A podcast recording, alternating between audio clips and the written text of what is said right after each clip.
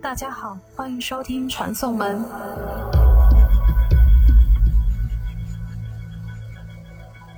我们现在也都知道，互联网并没有让我们变得更去中心化，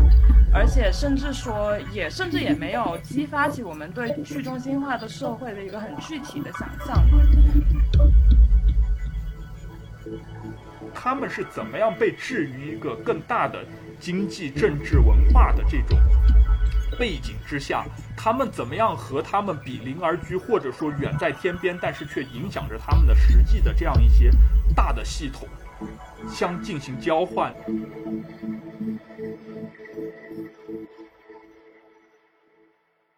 大家好，欢迎收听最新一期的传送门，我是这一期的主持人郭云。那今天其实很荣幸能够邀请到两位艺术家来跟我们一起聊天，他们分别是艾文和新浩。要不你们先跟观众打一下招呼。好，大家好，我是殷艾文，啊，我是关怀家互助网络的网络的发起人，我自己本身是一个设计师，然后也做大量的设计理论研究，啊，同时也经常在艺术圈里面活动一下。呃，观众好，艾文，主持人好。呃，我是程新浩，是来自云南的艺术家。然后我的艺术实践大部分都和这个云南相关。然后特别像今天我们会聊到的是我在那个中呃云南和越南的这个边境线上所关注的一个长期的项目，就是关于一个呃跨境而居的呃少数族群，然后以及由这个族群衍生出来的和艾文的实践有关的一系列的问题。那其实今天。能够同时请到两位来一起录播课还是挺凑巧的，因为我跟艾文的认识是因为他跟另外两位伙伴赵一人和西岸是合作了一款游戏，叫《浮萍定海》，是一款衍生于艾文早先设计的关怀家系统的一个游戏，目前正在上海双年展展出。那之前他们来广州的时候，我也分别作为玩家和 NPC 参与到了这个游戏当中，所以对我来说，我其实是。从浮萍定海的整个游戏体验出发，再去理解关怀家的系统的，出于对关怀家系统当中对新型的人与人的关系，还有未来生活方式的一个想象，以及推进这些关系的一个代币和互助币的一个系统，我们都非常的有兴趣，所以就开始跟艾文聊起要录播客的事情。那后来在聊天的过程当中，我们其实也希望可以找到一个。对话的嘉宾来丰富货币这部分的一个视角。那刚好，其实新号是参加了时代美术馆去年的一个展览，叫《格物致知》，然后这个展览是由谭月策划的。而在这个展览当中，它就恰好呈现了跟今天的这个话题非常相关的一个作品，叫《引及其他元素》。所以，可能这两个项目乍一看是没有什么 关系的，但其实我在。准备这期播客，就查阅这两边的资料的过程当中，其实还是发现了很多有趣的一个关联，这也是我们今天会聊到的一个主要的内容。那现在可能先让艾文和新浩来各自介绍一下关怀家还有新浩对盲人的一个研究。好。呃，关怀家互助网络是一个就蛮早就开始的一个项目，大概二零一七年吧。一开始的时候，其实只是当时有嗯区域链变得非常的红火，它是属于进入主流视角的第一波吧，可能。然后，但是后来会发现说，很多的科技公司也好，很多的项目发起。都一直在就是在某种麦克鲁韩式的想象里面去进行，就是会觉得说，只要我们把这个媒介、这个技术做出来了，世界就会自然而然的变成去中心化。可是。我们发现，同样的趋势在二十二三十年前，互联网刚发生的时候也已经出现了。但是我们现在也都知道，互联网并没有让我们变得更去中心化，而且甚至说，也甚至也没有激发起我们对去中心化的社会的一个很具体的想象吧，就会觉得说，呃。三三三十多年了，也大家也还是不知道去中心化的社会代表着什么。然后因为这种缺失的想象，也让我们很多时候不受控制的被科技所带引，然后带到一个未知的。但其实可能我们并不想要的世界里面去，所以反而那个时候就会觉得说，可能我作为一个设计师，更想要知道的是，我们到底想要什么样的去中心化的社会，以此为为为一个起点去回推一个科技可以设计成什么样子，而不是像就是反过来。那在这个情况下，当时的一个起点，实际上我觉得也跟星号做的部分有相关的，就是其实就从婚姻和家庭开始去想象，就说假定说婚姻为基础的核心家庭是一个最简单的社会组织的模式，它也是维持的社会再生产的一个最基本的单位的时候，它如果是在一个去中心化的社会里面去发展的话。它会长成什么样？然后它应该长成什么样，让普通人，我们每一个普通人能够在里面更加平等、有尊严，而且而且更加可持续呢？这是怀揣着这种想法，就开始做了一系列的呃系统设计，就是嗯，想象说，如果今天整个社会机制可以由嗯某某种程度上由一种啊数字系统。呃，为为一个基础来去设计的话，它应该长什么样子？然后从那个时候开始就设计了，就是 A P P 界面，然后到它的货币，然后到它背后可能会产生的社会呃制度、政策等等的方面，展开了一系列的想象。然后就到大概二零二零二零年左右的时候，这个系统算是有比较成熟的一个能够自洽的逻辑。尤其是经济层面，但是那个时候已经变得非常复杂了，所以呢，就会变成说，哎，还是做一个需要一个游戏来作为一种媒介，去让大家能够体验一下。然后我个人也很想知道。它是否能够成功呢？那游戏作为一种沙盘预演的话，它可能可以提供一些信息，所以当时就是做了这个设计。那我就先介绍一下，就是和莽人有关的一些背景吧。嗯，就是如果大家熟悉那个中国的民族的话，你会发现，呃，莽人其实不在五十六个民族。的这个序列当中，然后其实上就是像莽人这样的，他一开始没有进入到五十六个民族的这一套识别系统，然后但是呢，又以某种相对独立的这种群体，呃生生存下来的这样的族群，然后其实有在学术上有一个叫做未识别族呃未识别民族的这样一个称谓。那么中国这样的未识别民族，就是当然就是众说纷纭，呃，但是大家。通常能够列出来的，可能就是有六七十个未识别民族。那当然，这个未识别民族它只是一种中间状态了。那最后这个，嗯，这套系统还是希望能够把他们容纳到这个五十六个民族里面去。所以这些未识别民族就是会在一系列后续的这个民族识别或者说这个民族工程的这个呃。作用之下，进入到曾经的这套系统当中去。那么对于莽人来说，其实就是这个事情发生在二零零九年。就在二零零九年的时候，莽人就是他们就是被自愿的，呃，被归入了这个布朗族。那么布朗族就是五十六个民族之一了。那么你可以看到，就是很有意思的就是说，从呃四九年，或者说从云南这个解放的这个五零年或者五一年，到这个二零零九年中间这五十多年的这个呃时间段内。莽人其实上是在一个模糊不清的地带，他们的身份其实上是在一直的变，一直以来都处在变化当中。呃，其实，在五十年代的时候，就是呃这个新的政权就和莽人有了接触了，但是当时他们并没有把莽人看作是一个独立的族群，而把他们当成了就是拉祜族的苦聪人，就相当于苦聪人也是一个未识别民族了，然后后来被归入了拉祜族。那么一开始，莽人直接就被当成了是苦聪人，最后才发现他们和苦聪人是两个完全不同的族群。那么当这个时候，那么就把他们重新归为莽人，然后莽人的这个身份跟着他们就一直跟到了这个二零零九年。然后在这段时间之内，他们的这个身份证一代身份证和二代身份证上，他们的民族都直接写的是莽人。然后就就很好玩，就是他们当他们出了这个他们所在的这个金平县的这个呃区域之后。其他很多人会认为他们用的是假身份证，因为发现他们发现就根本不存在说五十六个民族存在说有莽人这样一个民族，然后就中间还有过很多的这个呃误会，然后还有过很多的这样的事件被当成使用假身份证的人，然后卷入到这样的纠纷当中去。那么莽人其实上，你如果再往前走，他们的身份也是一种模糊不定的，就是他们长期以来并不会固定的居住在一个地方，而是不断的在呃迁徙和游耕。而这个迁徙呢，也是有它的特殊性的，因为他们住的这片地方刚好就是中国和越南这两个国家的这个交界处。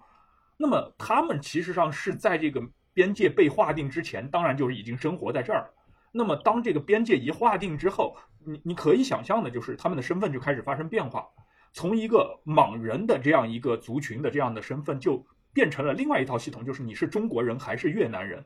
那么有大概如果从今天来看，有四千四千人左右，四千多人是在越南那边的莽人，而在中国这边的莽人的人口可能就是八百人上下。那么就是整个加起来一共五千人左右的这样一个小的族群，就一下子变成了中国人或者越南人。那么这当这个国民身份被制造出来之后，你可以想象的就是他们是在用很多不同的这个标准在谈论自己。那他当然可以说那些人是越南人，我们是中国人。当然他也可以说啊，我们都是莽人。你看我我老婆就是越南人，然后但是我们还是。对啊，我们都住在中国这边，然后我们都这个说盲语，然后我们都是莽人。你可以看到，在不同的层面上，他就可以对自己的身份有着不同类型的划分，而且就是他会根据他在所在的不同的情景来谈论不同的这个身份，来使用不同的身份在进行沟通。我会觉得，当我们在讨论到这样的一个小的族群，谈论到这样一个小的群体的时候，有一个不可避免的视角就是。我们不可能把他们当做一个封闭的群体，当做只是这样一个单位来讨论这样一个单位。他们是怎么样被置于一个更大的经济、政治、文化的这种背景之下？他们怎么样和他们比邻而居，或者说远在天边，但是却影响着他们的实际的这样一些大的系统相进行交换？怎么样在使用他们的符号？怎么样和他们在进行交流？怎么样在互相的串通？怎么样在这个背景之下进行实践？进行他们自己的身份实践和，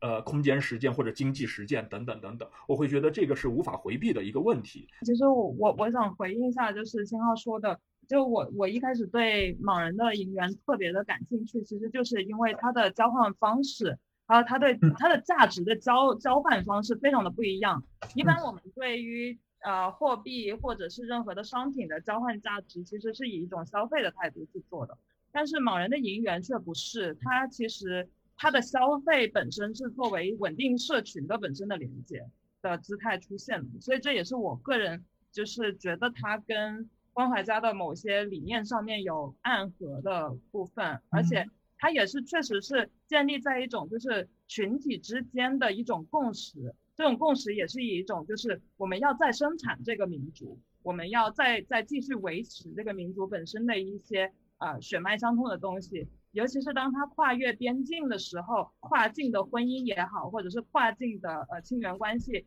之间的稳定作用，我觉得这些都某种程度上跟关怀家，比方说，呃，我待会可能会介绍一下，就是跨本地经济这一块想要去做的一些工作是很相像的，在我看来是一个可以学习的样本，这样子。呃，就是莽人特别有意思的是，他们在使用一种钱币。就是其实上是当年的这个法属印度支那的铸造的这个贸易银元叫 piaster，呃，就是一个二十七克的一个银币。然后这个银币它一面是这个坐着的呃自由女神，然后带着一个呃花冠，然后拿着一个树棍，就是古罗马的那个树棍代表权力的。然后背后有代表丰收的麦子。然后另外一面就写写的就是那个贸易银元 piaster，呃。的 commerce 好像是这样，我不知道法语应该怎么样发音，然后就大概是这样的一个东西。那么这个贸易银元呢，其实上也是当时的法国殖民者为了在东亚。东南亚这一块儿在推行他们的贸易系统银本位的这样的这个系统的时候，就是专门铸造出来的。其实当时还有很多这个用以竞争的这个钱币，比如说墨西哥的阴阳，比如说英国的战洋，甚至最后清朝自己也加入了这套竞争，就是清朝自己也做这个所谓的龙洋。所以其实上就是这些银币，其实上是广泛的分布在这个呃这个殖民地的贸易体系当中，包括。最后的东亚的这个贸易体系当中，那么自然而然的，作为这个处在这个区域之内的莽人，他们也会接触到这样一个银币，而且我们可想而知的，他们一开始一定是把这样一个银币当做是某种银币，当做是某种一般等价物在使用的。但是很有意思的是，随着这些贸易系统银本位的贸易系统的崩溃，到了今天，莽人仍然在使用这样一个银元，但是这个银元在今天他们的使用的方式就已经彻底的从原来的这个语境当中剥离出来了，就是他们把这个银元放在了他们自己的一套规则和一套这个象征体系当中，然后以一种完全不同于钱币的方式在使用，而且这个你会发现在他们的这套系统当中，保证了这个钱币是处在不断的交换和买卖当中，然后就是它。从某种外来的一般等价物变成了只有莽人的这个社区仍然在使用着的，不是钱币的这个象征物。然后我会觉得这里发生的事情会非常有意思。而具体而言，就是这个莽人在使用这个银元，他们主要使用的这个场合是呃订婚和结婚的这个时候，就是比如说一户人家他如果有一个儿子，这个儿子要娶另外一户人家的姑娘。那么在这个过程当中，男方的这这个家庭必须得给一枚这样的银币给女方的家庭，然后这个时候女对方才能把这个姑娘给嫁进来。然后，但是在这个过程当中，如果说女方的家庭还有一个儿子，要娶另外一家的姑娘，那么他们嫁姑娘所获得的这样一个银币就不能够继续使用，不能够说我把这枚银币再给另外一家，然后把他家的姑娘娶进来给我家的儿子。那么这一枚银币只能说是赠与别人，或者说卖掉。那么同时，他也得被赠与，或者说再买进这样一枚银元，然后给另外一家的姑娘。那么你就可以发现，在这样一套规则之下，这个银币它如果说保存着，它是没有任何意义的。然后它的意义只在于它会被卖掉或者被赠与，然后并且在这样的婚姻的关系当中，变成了某种和婚姻有关的这种，呃，你说是信物也好，说是某种象征物也好，但是它。或者至少你可以说它是某种符号，那么它就是在这套符号当中，符号系统当中就这样留存下来，并且一直制造着莽人自己的独特的这样的身份实践。然后我会觉得这是一个非常有意思的，呃，它的有意思之处对于我来说，呃，很大的一个程度上是在于，它和我们所想象当中的这种强势的外部文化和某种弱势的人数极少的这种族群的文化。可能发生的境遇，其实上是不太一样的，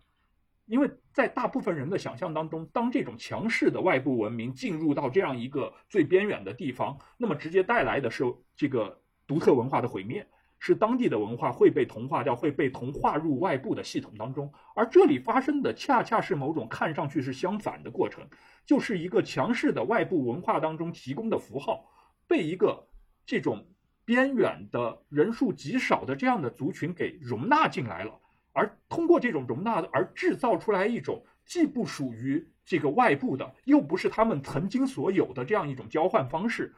那么就是这枚银币就以这样的方式变成了一种莽人独特的使用的符号。我会觉得这个过程是非常有意思的，也是我们今天如果在谈论这样的呃，不管说是全球化也好，还是这个这个呃。全球资本主义系统也好，那么它这个这种全球系统和某种独特的地方性之间，我觉得它可能有某种启发性的这个意义所在。我可能回应艾文的，就是呃，在我的理解里面，就是莽人对这个呃法属印度支那的贸易银元的这个使用，呃，我会觉得就是如果我们说是说他们是因为要制造一种身份而如是不拉不拉的在使用这个贸易银元，我会觉得有点倒果为因了。就是呃，当然就在我的这个呃观察当中，我会认为其实上他的这些使用很可能不是抱有某种。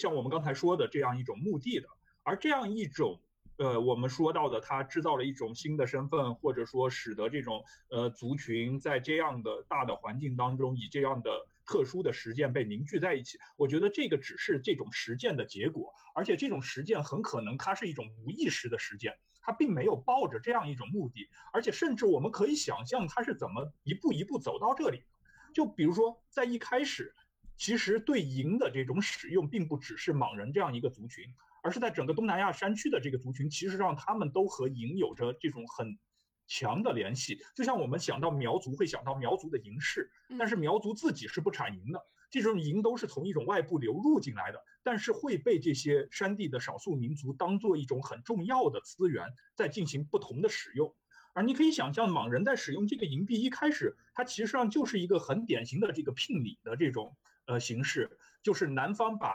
呃男方把这个银元交给女方，那其实上和我们现在的这个聘礼其实上是没有什么两样的。但是呢，特殊之处是在于这种形式以及他们使用的这个银币，就是变成了某种仪式性的东西了，而一直留到今天，哪怕这个银币已经不再是聘礼，已经不再是一般等价物，不再能够在外部的这个系统当中行使它的这个货币的职能的时候，这个作为仪式本身，它的这个东西就留了下来。那我我会感觉，就是如果让我自己来解释的话，我会觉得这个形式是那么走过来的。很可能一开始它并不是说像我们今天在说的，它是呃莽人聪就是非常聪明的把人家的符号借用过来了，而形成了他们自己的一套符号实践。而它的这个过程很可能是一种就是其实更有机的，呃，他借用了这个，当然他借用了这个，但是这个过程并不一定是某种刻意为之的这样的一个过程，只不过是在客观上它最后形成了现在的这样一套实践。当然，我在我的理解里面，其实很多的货币它必然是先是呃社会共识先行，因为实际上那个具体的物件是什么，其实无所谓嘛，只要是大家都认可就可以，都相信，对对，都相信它的价值，在一个网络里面可以流通也就可以了。但是呃，其实就像你说的，我可能更感兴趣的是在于说，它在失去了。所谓的一个一般一般等价物的那个价值以后，它如何在一个呃一个社会网络里面继续成为代表着某种再生产的价值，继续在流通着，尽管它不以一般等价物的身份在出现。对。然后它和本身的一个呃一个更主流的经济的那个价值体系里面，它是如何去互动的，或者说它某种程度上的规避就是某种互动。呃，这一个也是可能，就因为光海家这个系统，它做的呃货币也好什么的，也是想要作为一种补充货币，而非一个主流货币的这样一个呃思路在做。它如何去跟现行的主流经济经济去做互动，以及去补充，甚至去撬动，是一个很重要的工作。所以我当时在读你写的关于银盐这一块，其实我的我的解读是这样的，我是去。学习这一方面的经验，明白。嗯嗯。但其实我在读资料的时候发现，就银元或者是说盲人的社群会称呼的这个老钱，其实不仅仅存在于结婚或订婚。他们有时候，比如某一个莽人的个体遇到了困难，他也会收到他的亲属或朋友送给他的老钱，然后这其实应该是一个祝福的一个意味。然后同时他。比如说，在小盘的一个就新号作品里面出现的一位满人叫小盘。小盘的描述里面，他其实他的第一块银元其实是从这个赶街，也就是市集上面用人民币一百多块钱买到的。而这个卖老钱的人却是一个苗族人，所以我可能也对这个其他的使用用途以及它的流通比较好奇。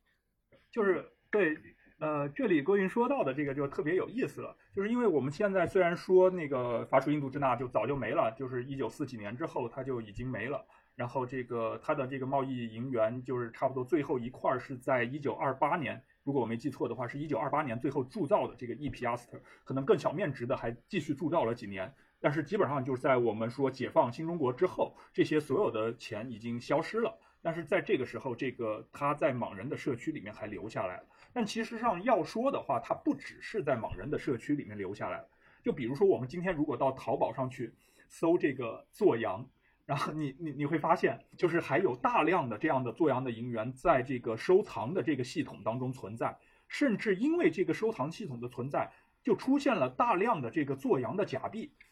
也就是说，在这个银银币在停止铸造了那么接近一百年之后。它还有大量的这个假币在不断的这个进入市场，而这个假币的这个呃价钱其实上是低到发指，就是你甚至两块多人民币就可以买到一枚这种从长相和质感上一模一样的这个应该是铜镀银的，或者甚至就是拿那个青铜合金，就是白色的所谓白铜的这种做出来的这个。你你掂着也是沉甸甸的，可能你要测密度跟银不太一样，但是基基本上你自己很难判断它是假币的这样一个货币，就两两两块多钱，甚至呢，嗯，莽人朋友们会拜托我去帮他们买一些这样的假币，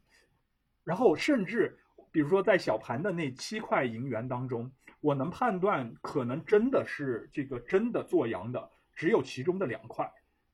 而这个剩下的五块，我觉得大概率是假币。但是就是在这些这些假币对于他们来说，不管是真的做阳还是假的做阳，其实是可以直接使用的。就是当对方判断不出它的真假的时候，其实上它它的符号意义是一样的。这里就有非常有意思的了，就是那他们在哪里去买这个做羊？呃，就像小盘一开始说的，他一百多块钱在这个一个一个一个苗族人那里买到了这个做羊，那么他可能如果说是在越南那边的市场，可能要更贵一点的价格。或者说，他就通过我可以在网上以两块多、三块钱的价格买到 这个一模一样的这样的做羊的这个货币。其实上你可以看到，哪怕在今天这样的一个东西，它还是和某种外部联系在一块儿的，而且它还能够不断的在开发新的获得它的这个呃这个方式。那么当然，既然莽人需要这样一个做羊，那周围的这些民族他当然会说，我如果有这个东西，我可以拿来卖。那么它也就不只是存在于莽人的社区当中。既然有需求，那么自然会有这个呃供给。那么其他的民族，他可能就会去想想方设法获得这个东西，或者说他偶然的获得了这个东西，然后他拿来卖给莽人。那么他自然而然的会形成这样的一套系统。就那他当然就不只是说是莽人自己的这一套呃交换或者实践。那其实，在关怀家的一个系统当中，其实个人券或者是说。两个人的个人券之间形成的这个互助币，它其实一开始也是在一个，至少在游戏里面，我的体会，它是在也是在一个小范围的一个社群里面去运作的。然后它其实是通过人民币这样的法定货币，在跟外界的一个经济产生联系。或许艾文也可以介绍一下这一套互助币或者是个人券的一个运具体的运作方式。其实，呃，郭莹玩过，也知道那个这个系统里面，其实最重要的一个东西叫互助币。这个互助币这个东西，它的设计也是比较特殊的，就是它先是每一个人他自己有一个独属于他自己，而且只有他自己才能行使的的一种呃货币，叫做个人券。但是这个个人券呢，它不能够单独的流通。它代表着是每一个人啊，在一个支持着整个社会在生产，然后每一天给予每一个人的互相关怀的这样的一个努力所代表的价值。可是它没有办法单独流通，直到说，嗯，它和一个已经达成了长期互相扶持的一个关系的前提下，它可以和那一个人的个人券进行一种结合。结合了以后产生这个叫互助币的东西，可以在市场上流通。然后这个互助币从结合到花出去，都需要两个人不停的确认和认同，从而通过这个机制呢，就是会会将一个货币从一个以个体为单位的价值交换的流动，变成了以关在关系内不停流动的一种。一种媒介，也通过这个机制呢，希望能够将货币从一个单向的价值交换转换为一个稳定一段关系的媒介，而不是破坏一段关系的媒介。所以从这个角度来讲，想要去塑造一个撬动一个什么是关怀社会，啊以关系为中心的社会，它可以啊以此为运行的一个经济的体制。关怀家系统里面的这种新型亲属关系，因为它已经突破了我们对传统婚姻伴侣还有代际关系的一个想象。那它实际上有没有参考到一些已有的这种相处模式？比如说，呃，性少数群体当中的新型家庭，就是你之前有跟我分享过的，还有广东的这种自梳女组成的这种巫婆屋，或者是说，嗯，我第一个联想到的。一个参考对象可能是欧美国家的一些公社的实践，就是虽然虽然我叫的是新型亲属关系了，或者非亲缘互助关系，但其实它要描述的东西从来都不是那么的新。嗯，它我觉得它新的只是在于说给了一个名字去定义我们其实日常生活当中遇到的互相扶持的非亲缘的关系，它实际上。给予了类似于我们传统对亲缘关系的一种想象，嗯的持续的支持，所以才将它称之为呃新型亲属关系。但实际上，当然像你刚刚提的，历史上也好，或者说当下正在实践的也好，都有非常多实际上的这种超越家庭的建立起来的关系网络，呃，来去支撑我支撑我们每天日常的互相扶持的需要。性少数的新型家庭，或者说自主选择的家庭，是一个很典型的模型，而且它很长时间里面也被认为是可能在历史上来讲，就是有 queer communism 这么一个概念，嗯，就是说认为同志呃同志所能建立起的这一种自主选择的家庭，实际上就是突破了资本主义社会底下的。以核心家庭为中心的一种经济的社会的再生产的模式，所以这个本身就确实是有这么一个理论的来源，作为突破呃血缘、突破亲缘关系为单元的这么一个组织模式，自主选择的家庭或者说新型亲属关系作为一个呃新型的社会再生产的组织模式，是其实有那么个小一百年的理论基础吧。所以它从来都不是那么新，它不那么新的另一个模式，也就像广东的姑婆屋那样子，实际上同时也是这么实践。它因为它本身为了规避本身父权婚葬啊，还有呃那个社会在组织呃父权社会在生产的一个这样的一个模式底下，能够经济独立的女性自己集资买了一个房子，然后和一片墓地来去。做呃完成替代完成父权社会底下本身从女性身上剥夺的一些，就是可以作为一个 所谓一个人的最基本的一种尊严嘛。嗯，就是说她的尊严主要来自于那个葬礼那个部分。姑婆屋给不愿意结婚、不愿意进入父权社会的那些女性提供的一种替代方案，就是女性们起来呃站起来集资。然后呢，买共同购买一个墓地，然后互相承诺去照顾对方，互相的承诺给对方办理身后事这么一件事，保证你去世以后依然有人给你上香火。就我们对我们，尤其在广东文化里面，对葬礼这一部分和身后事这一部分的想象，其实很大程度上作为一种就是一个人如何能够有尊严的生活。在这个社会里面，一个很重要的一个仪式，呃，姑婆屋就是某一种对这个模式的一个 intervention 嘛。嗯，然后它也确实是，它其实照我了解，就是它一开始其实是不进婚姻的，就是一开始的姑婆屋里面的女性是可以，如果遇到了合适的男生是男性，是可以去结婚的。但后来经过实践以后，他们发现这一种婚姻以婚姻为主轴。建立起的核心家庭，实际上会对这种非亲缘的关系的组织网络会有非常大的破坏性，因此他们后面才非常决决绝的，就是，嗯，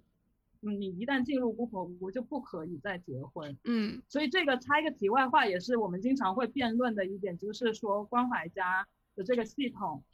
至少在前期是否要禁止。就是亲亲缘和婚姻的关系，嗯，这个是一个非常敏感的话题，因为实际上我们其实长期的理念来讲是不禁的，因为这个项目一直以来想要做的就是拓宽嘛，嗯，对，拓宽家庭的定义，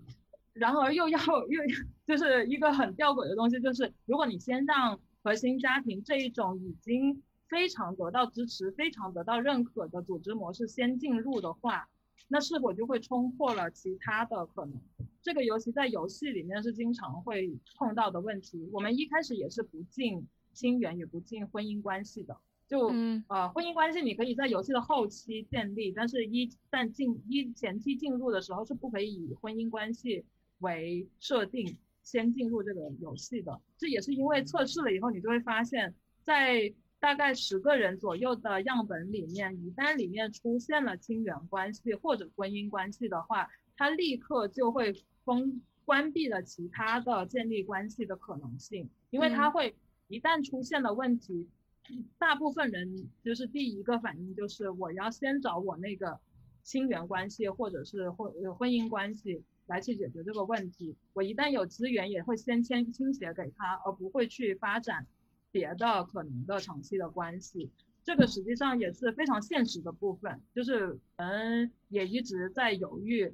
我们我们是否应该让呃婚姻关系或者或者亲缘关系进入？可是这里面又有一个更大的问题，是在于说我们整个项目的更大的愿景在于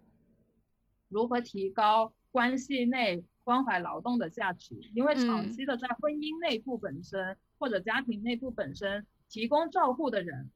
且不说是男女了，虽然我们都知道大部分时候是女性，对。啊，在在负责这一部分的劳劳动，但是本总总体来讲，无论男女，关怀劳动的价值都是偏低的。可是我会觉得说，一个有效的关系里面，必然是双方都非常知道自己在一段关系里面的 contribution 的贡献，在非常的明确并且非常的自我尊重我对这段关系的的贡献的前提底下，你才会有一个更加健康的关怀经济、关怀劳动的互相的流动。所以必须要有个人券这一个符号，以及它作为。必不可少的一个原材料在里面，这个互助币它的真正的效用才会出来。因为互助币它的结合就是靠两个长期的 commitment 里面的人的互相的价值之间的认可，嗯，才能够成为的一个。所以它并不只是一种概念上的东西。而是说，它从心理层面上和整个媒介的设置，然后到每一个日常生活当买一个苹果，你给互相做一顿晚饭所去花的钱，你都在这一段关系的架构里面去不断的去确认彼此之间的价值，不断的去确认说我的给予你有接收，你的给予我也有接收，在这样每一日的的日常当中，去确认彼此的价值。我想这是一个系统里面可以为一段关系做的支，就是系统性支持里面可以做到比较好的一个部分。或者可以回到刚刚艾文所说的，他感兴趣的盲人银元的其中一个点是，为什么盲人可以群体性的去承认一个已经停止发行的一个货币，会不会跟盲人的这个社会结构有关系？嗯，我觉得主要是看它的这个路径吧，就相当于呢，我们在谈这个的时候，就肯定得回到那个具体的历史当中，就是因为莽人其实上就是哪怕今天住在中国这边的莽人，他们大部分你如果问他是从哪儿来的话，就是他们的族源基本上都可以指到越南那边，就是说他们很可能就在过去的那么一至少说是一百多年之间。是不断的再从南边，就是再从越南那边再往中国这边的迁徙，就是大的这个方向应该是像这样的。那就是如果说追溯到还在使用这个贸易银元的那个时期，那他们很可能就都是越南那一侧的，然后或者说就都是大部分都是越南人。那他们如果要和那一套经济系统打交道，那自然而然的在使用的就是这样的贸易银币，或者说更小面额的那些，呃，那当然就是那边的。所以说，在这个东西内化成为他们自己的这种一个符号、一个一个呃交换物的时候，那我觉得使用的这个东西是自然而然的，呃，就是我觉得主这个主要是和他们的这个一个历史有关系。那如果说，呃。要抽象的来说这个东西的时候，我会觉得，如果换在一个不同的地理空间，换在一个不同的历史时期的话，很可能会出现的状态是不一样，而且可很可能大部分都会是不可预期的。嗯，就是它最后怎么样形成一个具体的交换方式，怎么样形成一套符号规则，我会觉得这是很可能都是有很多偶然事件最后引发的一个，你看上去是非常合理或者说可追溯的。但很可能你再来一次，它就不一定是这样的东西。但实际上，我的理解可能它还是说这，嗯，它因为是跨国境的一种民族认同，然后它的它的身份又一直是在一个灰色的不确定的空间里面发生，所以某种程度上，它反而确实需要一个就是可移动的一个物件，去不断的去确认一段关系里面，就因为它的物理空间如此的不不确定嘛。是吧？那他他的所属的那个政权也好啊，一切的那一些依附于物理空间的那一套东西又很不可不可捉摸的时候，他很需要一个仿佛一种弗洛伊德式的那种符号性的东西来去确认彼此的关系是否能够继续认，这去确认这个关系，实际上也是在确认自己的身份，可能是一种就是。某种很很深层次的一种精神上的，或者说身份认同上面的需求，而导致说它不不停的有这个驱动力。它具体到底是一个什么样的符号？它也许不是银元，它可能又回到那个贝，呃，或者是回到或者是其他的一些的符号都不重要，但是它的重要性在于说它有一个内生的价值，需要不断的去确认来去保证一个群体或者一个人本身需要在这个世界里面获得的一种就是稳定感。就我我会倾向于这样去理解。嗯，我会觉得就是，呃，很可能就是一种边界，但是它不一定是说很有目的性的去制造这样一种边界，就而且制造边界的方式也不一定是通过这种一个象征性的物，就是。呃，其实这种这种方式，就是到现在为止，你一直能看到它在不断的在新的这个呃条件下，在不断的生成。就像刚才我说了，就是在莽人这一块区域，它不只居住着莽人这一种民族，住在一块儿的，就是相邻的这种，甚至在物理上是接壤在一块儿的这些呃聚落当中的，呃，它还有瑶族人，还有苗族人，还有拉祜族的普通人，以及还有很多汉族人。就是还有包括莽人这五个族群就住在同一片区域，但是我很感兴趣的就是他们的生计方式都几乎一模一样，而且他们在这里都一块住了那么几十年，那为什么他们还是不同的族群？他们的身份就为什么没有模糊？后来你会发现他们在不断的在各种东西上在制造这种身份区隔，甚至有一些你忍俊不禁的这种方式，比如说嗜好品。就是莽人自己在跟我说，就是有一个莽人在跟我说，说你知道，这个呃拉祜人都是抽海洛因的，瑶族人都是抽大烟的。我说你们莽人干嘛的？他说我们莽人喝酒的。我一开始以为他是在开玩笑，后来仔细去追究，发现的确那个地方是有很多毒品的，然后的确抽用海洛因的大部分、绝大部分都是拉祜族的年轻人，然后瑶族人的老人都是在。抽大烟，而且基本上都是男性在抽大烟。然后莽人老，特别是老一代的莽人，都是喝酒喝得非常凶，以至于在那个中饭那一顿的时候，就可能把自己彻底喝醉，然后醉倒醉翻在家里面。啊，就是当然这个是那么一说来，好像是某种刻板印象，就是是其他民族对于他们的刻板印象，说莽人都是那个酒鬼什么之类的。但是你会发现，他们也在使用这样的刻板印象，重新来制造自己。制造一种身份区别，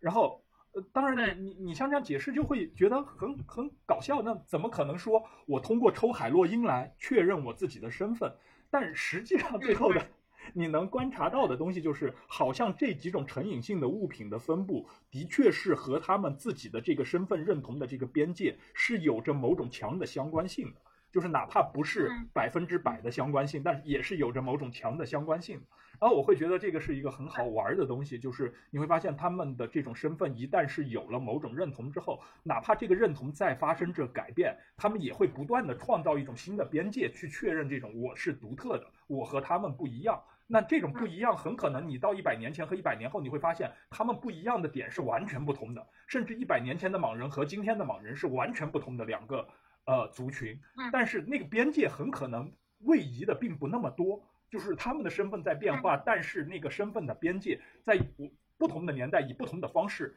就那么确定下来了，就那么一直保留下来。我会觉得这个是很对我来说是很有趣的现象。对，其实这也是为什么，就是我我觉得，呃，无论是经济层面上也好，还是说日常生活层面上也好，这个归属感这件事情似乎是一个族群或者说一个具体的人。他总会去忍不住去追求的一个东西。我既要和社会产生连接，但是我还要知道我的归属感在哪里。而这个归属感必然要嗯某种独特性来去作为边界。所以我自己个人的研究里面，经常会有一种归属感的获得，是否可以从排他作为一种最基础的方式。转向一种我们如何和别人连接，作为一种最基础的方式。排他性其实民族主义也好，或者是说像你说到这些最基本的日常生活习惯，或者甚至成瘾的成瘾物的不同的这一些，就通过我如何和别人不一样来寻找归属感这一件事情，